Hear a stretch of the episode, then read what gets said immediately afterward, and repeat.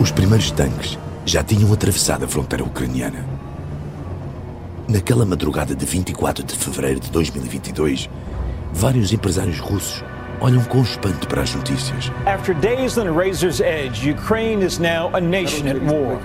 Just hours ago, Russian forces began their attack. Мною принято решение о проведении специальной военной операции. Mas não demora até receberem convite. Chega do Kremlin. Presidente quer falar com eles. Há um que se atrasa.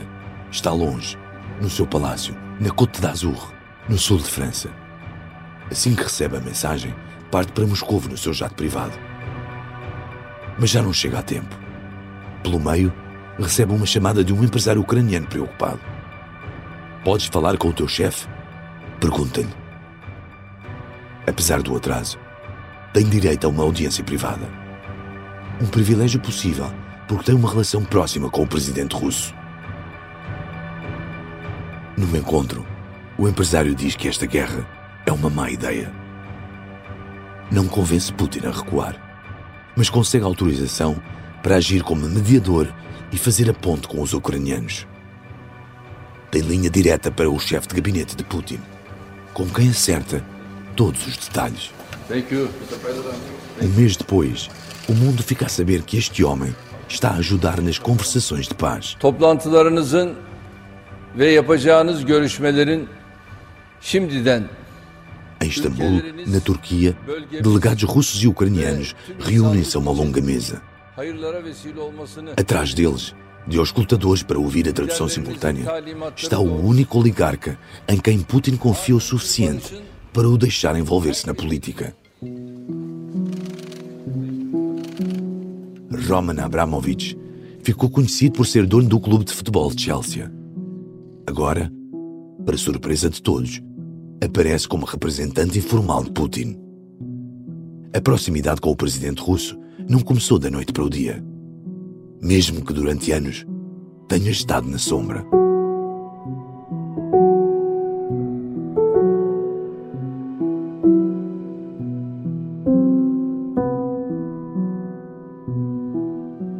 Discrição é a palavra-chave. São todos homens, a maioria empresários. Têm iates e mansões e vivem vidas de luxo, mas fazem tudo para não ser capa de revistas cor-de-rosa. Roman Abramovich é um deles. Até 1999 não havia uma única foto publicada com o seu rosto. E, no entanto, já era próximo do poder na Rússia. Mesmo antes de Putin chegar ao Kremlin. Estes são os homens em quem Vladimir Putin confia. Todos fazem por provar ao homem mais poderoso da Rússia a sua lealdade. Conheceu alguns deles quando ainda eram pobres. O presidente tem hoje uma riqueza incalculável, mas cresceu num apartamento partilhado por várias famílias em São Petersburgo. Dizem que quando se encontram, os amigos preferem falar sobre história, sobre música e sobre os velhos tempos. Juram que nunca falam sobre dinheiro. Mas a verdade é que o principal laço que os une a Putin são os milhões que têm escondidos. Chamamos-lhe por isso o gangue do dinheiro. E neste episódio vamos conhecê-los. O judoca, o finlandês, o talhante, o violoncelista, o centauro, o banqueiro e a carta fora do baralho, o joker. É através deles que Putin mantém a sua fortuna a salvo. Aconteça o que acontecer, mesmo que aconteça uma guerra.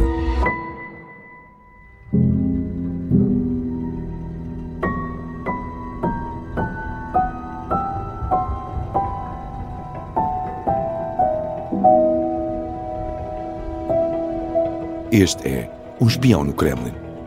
Uma série para ouvir em seis episódios que faz parte dos Podcast Plus do Observador. É narrada por mim, Marco Delgado, com banda sonora original de Martim Sousa Tavares e Manuel Palha. Episódio 3 O Gangue do Dinheiro.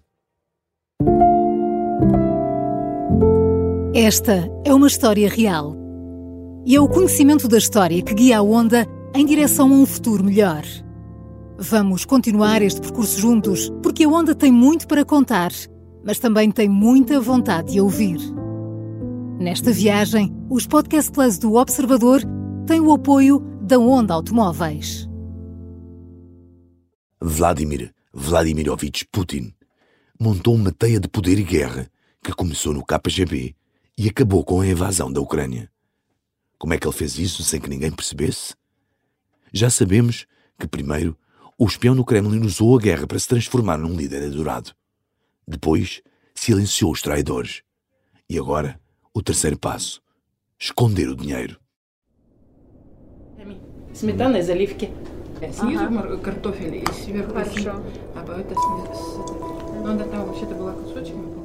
Neste apartamento em São Petersburgo vivem três famílias. Há apenas uma pequena casa de banho para todos, improvisada no vão das escadas. não há banheira e só se consegue ter água quente usando um fogão a lenha.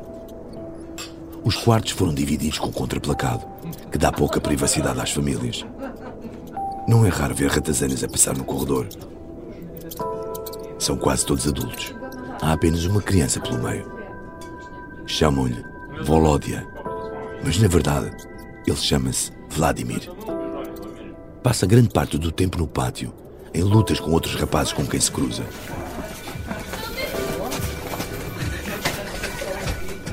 Muitos anos mais tarde, o miúdo que nos anos 60 vivia nos corredores pobres de um apartamento partilhado vai estar a circular pelos corredores do poder em São Petersburgo.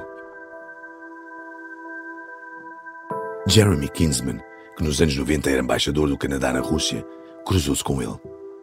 Conta-nos que na altura achou-o austero e modesto, mas não ficou surpreendido com isso. Whose mother famously, and I think it's true, a mãe dela foi deixada no meio de um monte de cadáveres durante o cerco de Leningrado. Foi o marido que a encontrou e descobriu que estava viva. Ele, que é o pai do Putin, também foi gravemente ferido. O filho delas, único irmão de Putin que ele nunca conheceu, morreu quando tinha 6 ou 7 anos.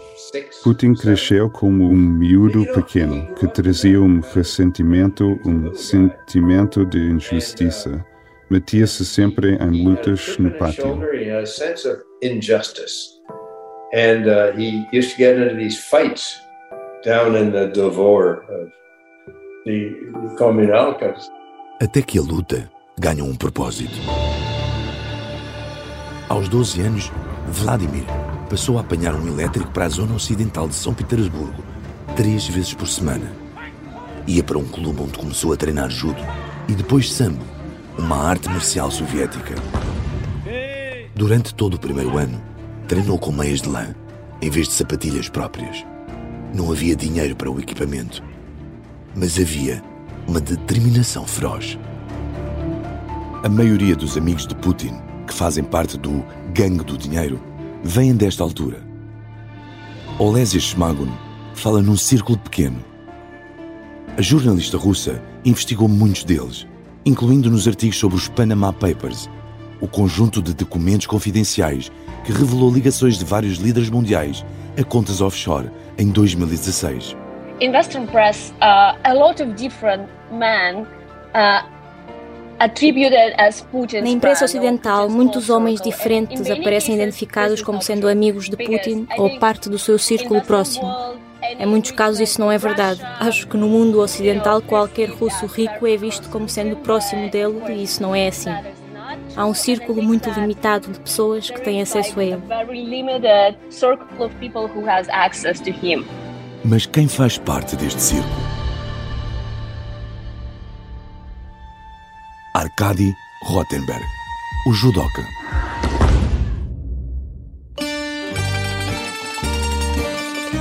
Rottenberg era o rapaz que alinhava com Putin nas brincadeiras nos torneios de judo.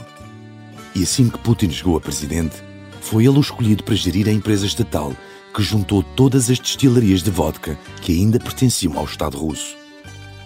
Três anos depois, o judoca lançou uma nova marca de vodka, a Putinka batizada em homenagem ao seu amigo.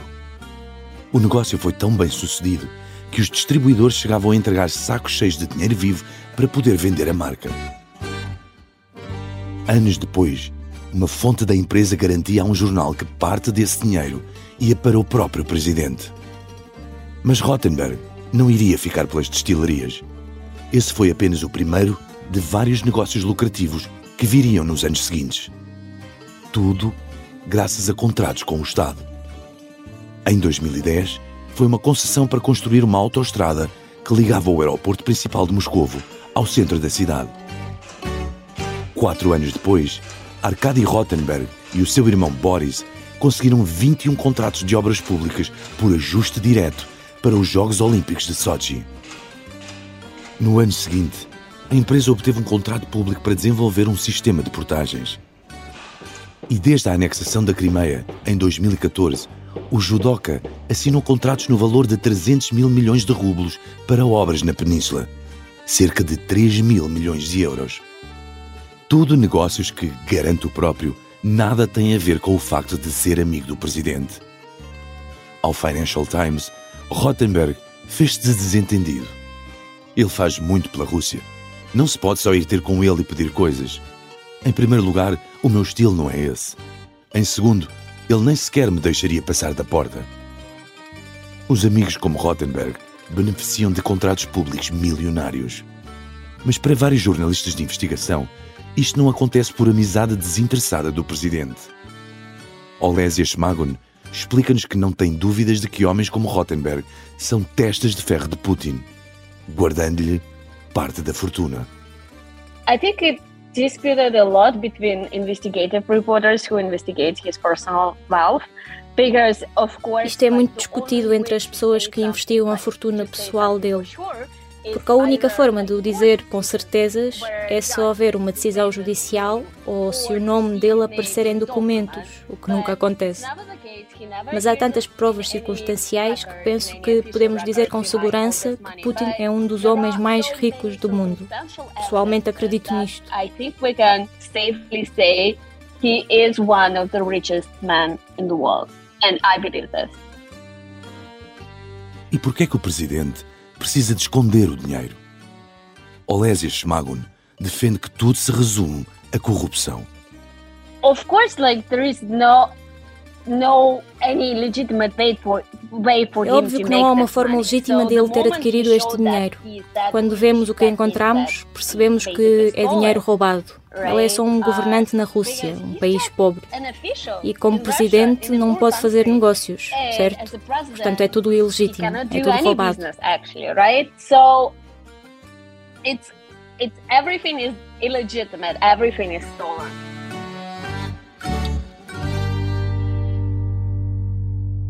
As provas circunstanciais de que fala esta jornalista russa são os sinais exteriores de riqueza que vão sendo apontados. E um deles salta bem à vista.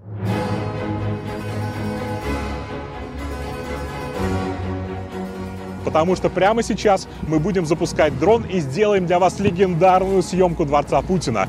Этот дворец еще никто не видел с дрона. Em 2021, Alexei Navalny, o principal opositor de Vladimir Putin, publicou um vídeo de investigação que rapidamente teve milhões de visualizações.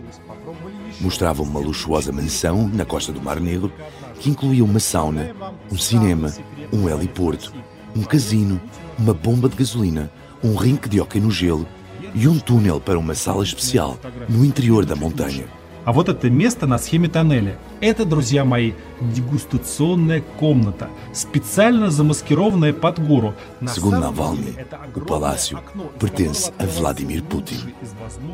Poucos dias depois da publicação do vídeo, Arkady Rottenberg, o judoca, divulgava um outro vídeo onde garantia ser ele o dono da mansão e não o presidente. Gennady Timchenko, o finlandês.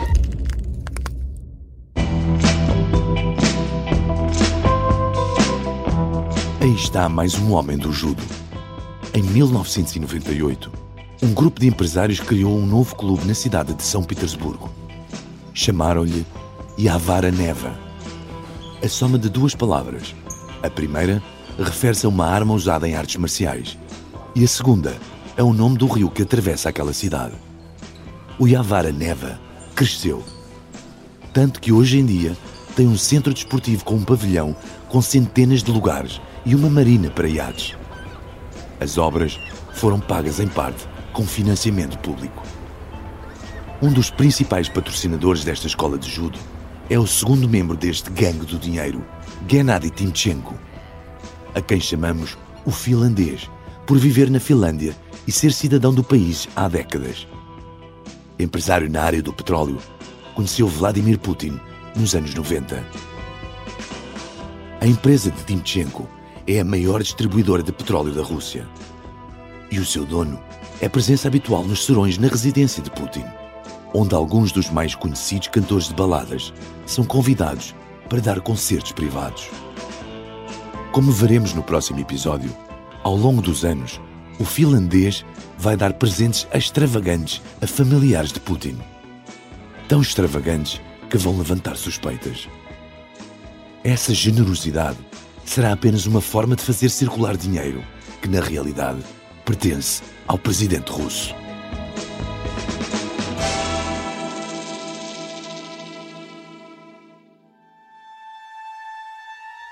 Petr Kolbin, o talhante.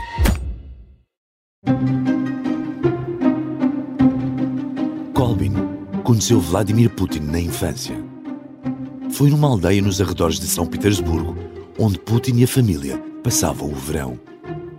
Kolbin, filho do talhante local, vivia ali. Os dois iam juntos a bailes, onde conheciam raparigas e se envolviam em lutas com outros rapazes. Não é certo com que regularidade mantiveram contacto desde então. Certo é que Colbin, que seguiu as pisadas do pai e se tornou talhante, acabou por ficar muito rico. Segundo a Forbes, quando morreu em 2018, teria uma fortuna de mais de 500 milhões de dólares. Apesar de continuar a viver na sua aldeia e de não demonstrar sinais exteriores de riqueza. Pessoas que o conheceram disseram a um jornal russo que nos últimos anos de vida o talhante passava o dia com o telefone por perto. Aos amigos, dizia que podia ter de receber instruções dos seus camaradas séniores. Quem eram esses camaradas continua a ser um mistério. Da mesma forma que é um mistério como é que Petr Kolben conheceu o empresário do petróleo, Gennady Timchenko, o finlandês, e se tornou um dos maiores acionistas da sua empresa. A uni-los, aparentemente, existia apenas a amizade com Putin. É um laço forte. O presidente russo chegou a confidenciar que tem muitos amigos, mas só alguns são mesmo próximos.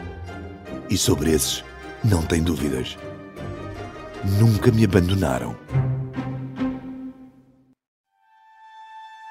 Sergei Rodulgin, o violoncelista.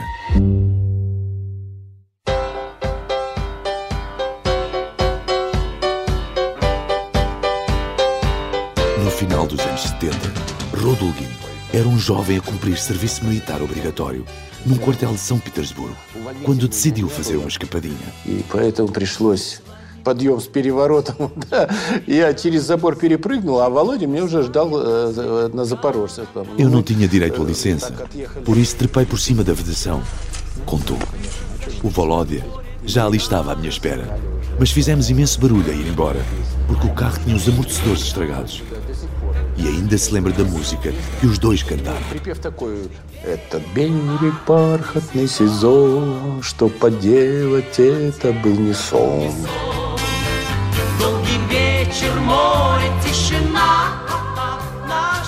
A música sempre fez parte da relação entre Vladimir Putin e Sergei Rodulin, seu amigo da juventude. Não é de admirar se pensarmos que Rodulin é um violoncelista profissional. Foi ele que ensinou Putin a apreciar música clássica e que incentivou as duas filhas mais velhas do presidente a aprenderem a tocar instrumentos. Hoje em dia, Putin consegue tocar de cor no piano o primeiro prelúdio de O Cravo Bem Temperado, de Bach, garante Rodulgin. Uma vez, num dos habituais serões noturnos entre os amigos do presidente, Rodulgin levou consigo três músicos para animarem a festa. Com um violino, um piano e um clarinete, tocaram peças de Mozart, Weber e Tchaikovsky. Mas a relação dos dois vai muito para além da música, como nos explica a jornalista Olésia Schmagon. publicly it wasn't known about any business that he owned. Publicamente não se lhe conhecia em nenhuma empresa. E em cada entrevista que dava dizia sempre: Sim, sou amigo de Putin, mas não tenho nenhum negócio, não tenho milhões, sou só um violoncelista. O seu lema oficial era Eu não tenho milhões. Mas aquilo que descobrimos com os Panama Papers é que Ral Dugan de facto não tem milhões, tem milhares de milhões nas suas contas offshore secretas. Don't actually own millions, he owns billions of dollars in his secret offshore uh, accounts. Rodolgin diz que é um simples violoncelista, mas tem dinheiro para comprar instrumentos que valem uma pequena fortuna, como um Stradivarius que lhe custou 12 milhões de dólares. Mas nem um amigo tão próximo como o violoncelista sabe tudo da vida de Putin. Pelo menos foi isso que o próprio disse num programa que passou na televisão russa, onde recordou o dia em que perguntou ao amigo Vladimir, ainda na juventude, o que é que ele fazia. Или что-то охраняешь, или, или ловишь каких-то преступников. Он сказал, нет, а я специалист по отношению с людьми. Percebo que é algo relacionado com a segurança. Disse-lhe que guardas alguma coisa ou apanhas criminosos. Putin, que já estava no KGB, respondeu: Não, eu sou um especialista em relações humanas. Hoje em dia, Rodolgin é uma das poucas pessoas com acesso aos serões na casa do presidente. Os convidados vão chegando noite fora, por vezes de helicóptero. Durante horas, fala-se de história e literatura. Uma vez, por exemplo, Putin quis discutir em pormenor a tradução do Rei Lear feita por Boris Pasternak. Há um tema que nunca surge naquelas noites: o dinheiro. O violoncelista garante que essas conversas acontecem apenas um para um. Até entre os mais próximos, Putin é cauteloso.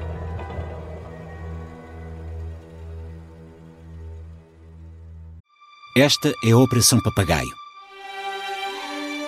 O plano mais louco de sempre para derrubar Salazar. Episódio 3. Nome de código: Alice. Espera, está, está a acontecer qualquer coisa! Qualquer coisa de estranho! Uma série para ouvir em seis episódios que faz parte dos Podcast Plus do Observador. Um novo episódio a cada terça-feira. Os Podcast Plus do Observador têm o apoio da Onda Automóveis. Roman Abramovich, o Joker.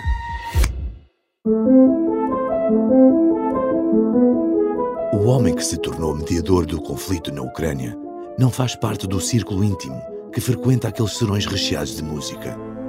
Mas mesmo assim, a sua relação com Putin é mais próxima do que a de um empresário russo comum. Abramovich começou por baixo, a vender patinhos de borracha. Fez bons negócios na área do alumínio, mas a grande oportunidade do Joker chegou com as privatizações da década de 90, quando comprou uma petrolífera por 250 milhões de dólares. Pode parecer muito dinheiro, mas na verdade foi a preço de sal. Mais tarde, vendeu-a por 13 mil milhões ao próprio Estado russo. Нет, все законно. Значит, если интересуют подробности, то эта сделка была проведена на вторичном рынке. Foi nos negócios do petróleo que começou a colaborar com o genro de Boris Yeltsin. E daí foi um pequeno passo até entrar no círculo próximo do então presidente russo, um grupo conhecido por todos como a família. A opinião de Abramovich era valorizada por Yeltsin. o ex-banqueiro Vladimir Ashurkov conta-nos como o empresário pode ter tido influência na escolha de Putin para presidente. I think Roman Abramovich was quite instrumental in bringing Roman Abramovich foi muito importante em levar Putin até a posição mais alta no final dos anos 90, como a situação da família de Yeltsin, de escolher um sucessor, convencer Yeltsin a abdicar. Acho que Abramovich foi uma das pessoas-chave. I think Abramovich was one of the key people Desde cedo se percebeu que Putin confiava em Abramovich, apesar disso não ser publicitado. Segundo os autores da única biografia conhecida do empresário, logo quando Vladimir se tornou primeiro-ministro, foi Abramovich quem entrevistou pessoalmente todos os candidatos a ministro naquele governo. Com a chegada de Putin ao poder, o Joker lançou-se numa breve carreira política. Em dezembro de 1999, concorreu a governador de uma remota região do nordeste da Rússia. O principal adversário rapidamente foi investigado por suspeitas de fuga aos impostos e retirou-se da corrida antes da eleição. Abramovich, obviamente, ganhou. Abramovich became governor of Chukota, an oil-rich region in northeastern Siberia. Mas ao fim de alguns anos a investir parte da sua fortuna pessoal na região, o oligarca decidiu trocar a política nos confins da Rússia pelo bairro de Fulham, em Londres.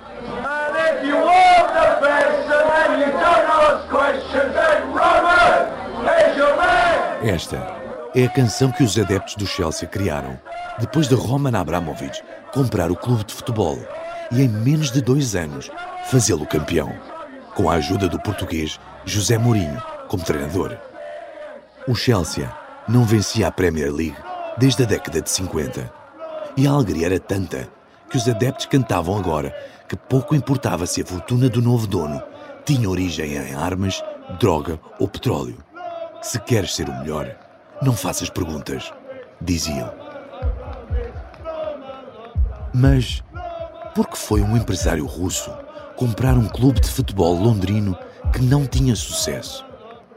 O ex-banqueiro Vladimir Ashurkov explica-nos como a compra do Chelsea fez parte de um plano do Joker para convencer o mundo de que se estava a afastar do Kremlin. I think the relations between him and Putin were quite close. Ele e Putin tinham uma relação próxima, mas ao longo dos anos, à medida que o poder de Putin cresceu, ela deixou de ter de depender de colegas como Abramovich. E para Abramovich, a certa altura, esta associação às autoridades russas tornou-se mais um fardo do que uma vantagem. authorities became more of a burden to him than, than, than an asset. Roman Abramovich percebeu que era melhor parecer que não estava assim tão perto do poder. O Joker nunca falava do presidente russo e aproximava-se cada vez mais do Ocidente. Dava festas que contavam com a presença de cantores norte-americanos, como Prince ou Lady Gaga. Adquiria cidadania israelita e, mais tarde, portuguesa, num processo polémico que ainda está a ser investigado. Passava mais tempo no sul de França do que na Rússia. O Kremlin ia ficando para trás. Ou pelo menos era isso que Abramovich queria fazer crer. One of Russia's most notorious oligarchs is helping to broker a peace deal between Russia and Ukraine. Até que em fevereiro de 2022 apareceu aos olhos do mundo como mediador de Putin para a guerra na Ucrânia. Afinal, o Joker tinha estado sempre perto do poder de Putin. Vladimir Yakunin, o centauro. Yakunin faz parte do grupo que está reunido na sauna. Estamos a 12 de agosto de 1996. Vladimir Putin, que tinha acabado de perder o emprego na Câmara de São Petersburgo, juntou os amigos na casa de verão modesta que construiu nos arredores da cidade. Vladimir e os amigos saem da sauna para dar um mergulho no lago. Mas pouco depois, o dono da casa apercebe-se de que algo está errado. Vê fumo a sair da sauna. Em voz alta e de comando, gritei a todos para que saíssem. Contou mais tarde na sua biografia oficial. As filhas de Putin estão dentro da casa. A mais nova, Katia, sai imediatamente da cozinha. A outra filha, Masha, tem mais dificuldades por estar no segundo andar. E Putin entra em ação. Sobe até ao quarto, ata alguns lençóis e estende-os da varanda abaixo como uma corda improvisada. Mas a criança tem medo de descer. O pai atira-a então para os colegas cá embaixo, que a agarram. ao lembrar-se que na casa estava a mala com as poupanças da família, em dinheiro vivo, decide voltar para trás para ir buscá-la. Mas as chamas já estão demasiado altas e acaba por desistir. Desce pela corda de lençóis que tinha feito antes. Na versão de Putin, os 5 mil dólares de poupanças que estavam naquela pasta perderam-se. Mas os amigos nunca o abandonaram.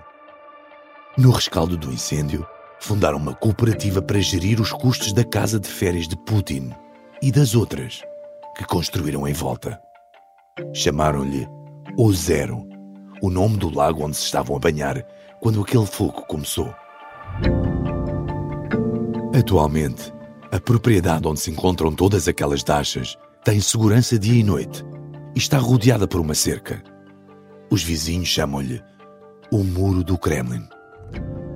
A maioria dos membros da cooperativa Ozero não têm qualquer ligação à política, mantendo-se exclusivamente na área dos negócios. Mas há exceções. Uma delas é Vladimir Yakunin, o centauro. A alcunha vem do facto de admitir que tem um pé nestes dois mundos. Quando um jornalista lhe perguntou se era apenas um funcionário ou se era um político, Yakunin deu uma resposta curiosa. A vida ensinou-me a ser um centauro. Esta figura mitológica é metade homem, metade cavalo. No caso de Yakunin, metade político, metade funcionário público. Tal como Putin, Yakunin também foi agente do KGB e com um cargo particularmente relevante. Esteve na missão permanente da União Soviética nas Nações Unidas, em Nova York, um dos postos mais importantes por ser a sede do KGB nos Estados Unidos. Pouco mais se sabe do seu percurso desde o fim da União Soviética, a não ser o facto de ser um dos membros da cooperativa Zero. Até que em 2005 foi nomeado pelo presidente para chefiar os caminhos de ferro. Esteve no cargo 10 anos. Nesse período, fez uma fortuna difícil de explicar, principalmente se tivermos em conta que apenas trabalhava para o Estado. Vladimir Ashurkov, diretor da ONG de Navalny, aponta um pormenor que ilustra a dimensão da riqueza de Akunin. Num dos famosos vídeos que a nossa organização anticorrupção fez já há uns anos, mostramos como ele tinha uma divisão especial na sua mansão só para guardar casacos de pele. Em 2015, o antigo espião de Nova York anunciou que se ia reformar. Os rumores do Kremlin disseram que o centauro tinha sido empurrado pelo próprio presidente. O motivo? o facto de o seu filho ter obtido cidadania britânica numa altura de particular tensão com o Ocidente, depois da tomada da Crimeia. Mas o rumor pode ser falso. Um canal de televisão independente avançou na altura uma outra explicação. Putin terá tomado a decisão depois de receber um relatório dos serviços secretos que dava conta dos altos níveis de corrupção dentro da empresa gerida por Yakunin a empresa continuou a desviar fundos, mesmo depois de o presidente já ter dito chega. Garantiu a fonte do canal. Abbas Galiamov, que trabalhou na equipa que escrevia os discursos de Putin, explica à jornalista Katia Bruno que há uma regra não escrita na cabeça do presidente russo. Uh, loyalty. Ele valoriza a lealdade acima de tudo. Não se opõe a que as pessoas usem a sua posição para fazer algum dinheiro, mas tende a se lembrar que a principal tarefa é servir o mestre, promover os seus interesses. Quando tem tempo livre, podem fazer algum dinheiro, não há problema. Mas se começarem a promover os seus negócios acima dos interesses dele, isso não é permitido e pode valer um castigo. Promoting their business above his own interest. Of course, this is not permitted, and this thing is punishable. De facto, há uma coisa que os amigos de Putin nunca podem esquecer. A fortuna do presidente é sempre mais importante do que a deles.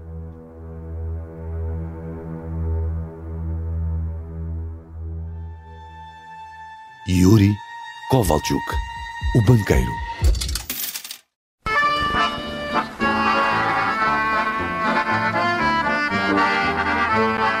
A música que estamos a ouvir faz parte da banda sonora do filme satírico Melodia Esquecida para uma Flauta, de 1987. É uma das favoritas de Yuri Kovalchuk, o presidente do Banco Rassia. É a pequena instituição no centro das operações financeiras de Putin e os seus amigos, como revelou a investigação dos Panama Papers. Uma vez, um amigo encontrou o banqueiro a cantar esta canção num karaoke, num conhecido bar de Moscou. Para Kovalchuk, é mais do que uma música. É um lema de vida. A letra descreve desta forma como os burocratas soviéticos se limitam a cumprir ordens. É preciso saber o que o chefe quer, adivinhar, concordar, não discutir e não estragar a carreira. Mas o chefe do banqueiro é mais do que isso. É um amigo. A jornalista Olesia Schmagon explica de onde vem esta proximidade. He was not actually like his childhood friend, right? They met. Ele não é um amigo da infância. Conheceram-se quando Putin trabalhava na Câmara de São Petersburgo. Kavalchuk era um cientista jovem que, durante os anos 90, depois do colapso da União Soviética, tentou ser um homem de negócios na área da tecnologia. Tried to be a businessman, tried different like high-tech businesses. I believe like Creio que ele era uma pessoa simpática, sabia como se relacionar. Eles conheceram-se quando Kavalchuk adquiriu um pequeno banco chamado Bank Russia, hoje famoso por más razões, por ser a carteira de Putin e o centro dos seus bens escondidos. as the main uh, like Putin's wallet, as the center of his like hidden assets. Os dois desenvolveram uma relação ao longo do tempo e agora Kavalchuk é uma das pessoas centrais no grupo de Putin. one of the main people in Putin's like network in his uh, group. Diz-se dentro do Kremlin que o banqueiro foi o homem que apanhou nos braços a filha mais velha de Putin quando esta foi atirada da varanda durante o incêndio da casa de férias. Mas talvez isso não passe uma invenção usada para explicar esta proximidade. Uma coisa é certa: Kovalchuk trata Putin por tu, em público.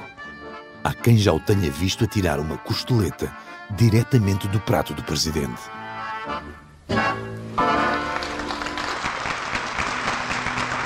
O banqueiro tornou-se o organizador central da fortuna de Putin e dos seus amigos, segundo a investigação dos Panama Papers. Gennady Timchenko, o finlandês, é um dos principais acionistas do Banco Rassia. Sergei Rodulgin, o violoncelista, também tem uma pequena percentagem. Mas se a relação entre Vladimir Putin e a maioria dos seus amigos gira apenas em torno de dinheiro, a que tem com Yuri Kovalchuk é diferente. O presidente russo passou grande parte do ano de 2021 na sua residência em Valdai por causa da pandemia de Covid-19. Para poder vê-lo, os membros do Kremlin tinham de fazer testes e passar duas semanas isolados. Mas havia uma exceção. Yuri Kovalchuk passou grande parte desse tempo com ele. Foi ali, entre discussões sobre história e geopolítica, que os dois formaram as principais ideias do manifesto ideológico que Vladimir Putin publicaria meses antes da invasão da Ucrânia. O texto defendia que a Ucrânia não é um país, mas um território historicamente russo.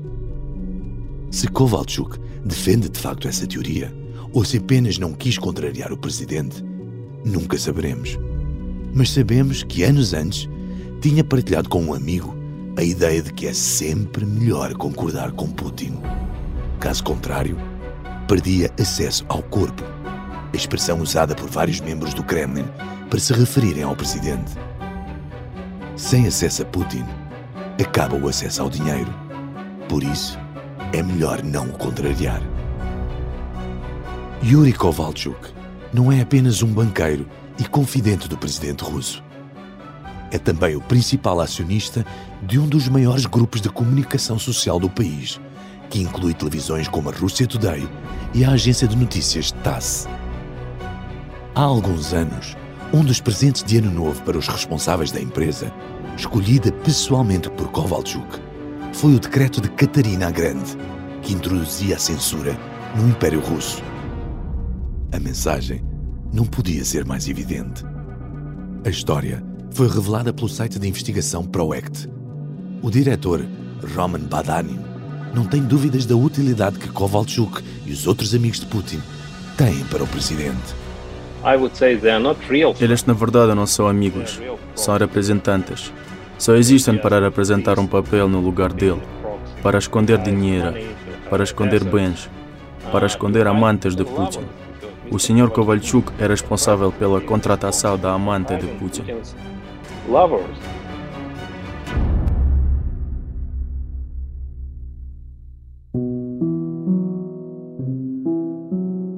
Em 2014, essa amante passou a ocupar o lugar de presidente do grupo de mídia de Kovalchuk. Isto apesar de sua única experiência profissional ser como atleta. Mas ela não é apenas mais uma amante. A relação com Putin é longa, mesmo que o presidente nunca a tenha assumido. Para um homem que quer manter o poder, tão importante como esconder o dinheiro é esconder a família.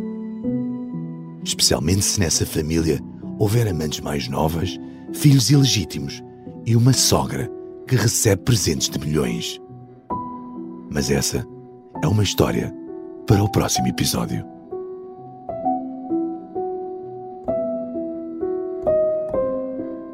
Um Espião no Kremlin é uma série em seis episódios e faz parte dos Podcast Plus do Observador. É narrada por mim, Marco Delgado, e tem banda sonora original de Martim Sousa Tavares e Manuel Palha. O guião e as entrevistas são de Cátia Bruno. A edição é de João Santos Duarte. A sonoplastia é de Bernardo Almeida. A coordenação é de Miguel Pinheiro, Filomena Martins, Pedro Jorge Castro, Ricardo Conceição e Sara Antunes de Oliveira. Neste episódio, ouvimos ainda as vozes de Larissa Tovmazian, Vadim Polyazovoy, Austin Bush e David Zakharov, agenciado da Sonder People. Ouvimos também sons históricos retirados do YouTube.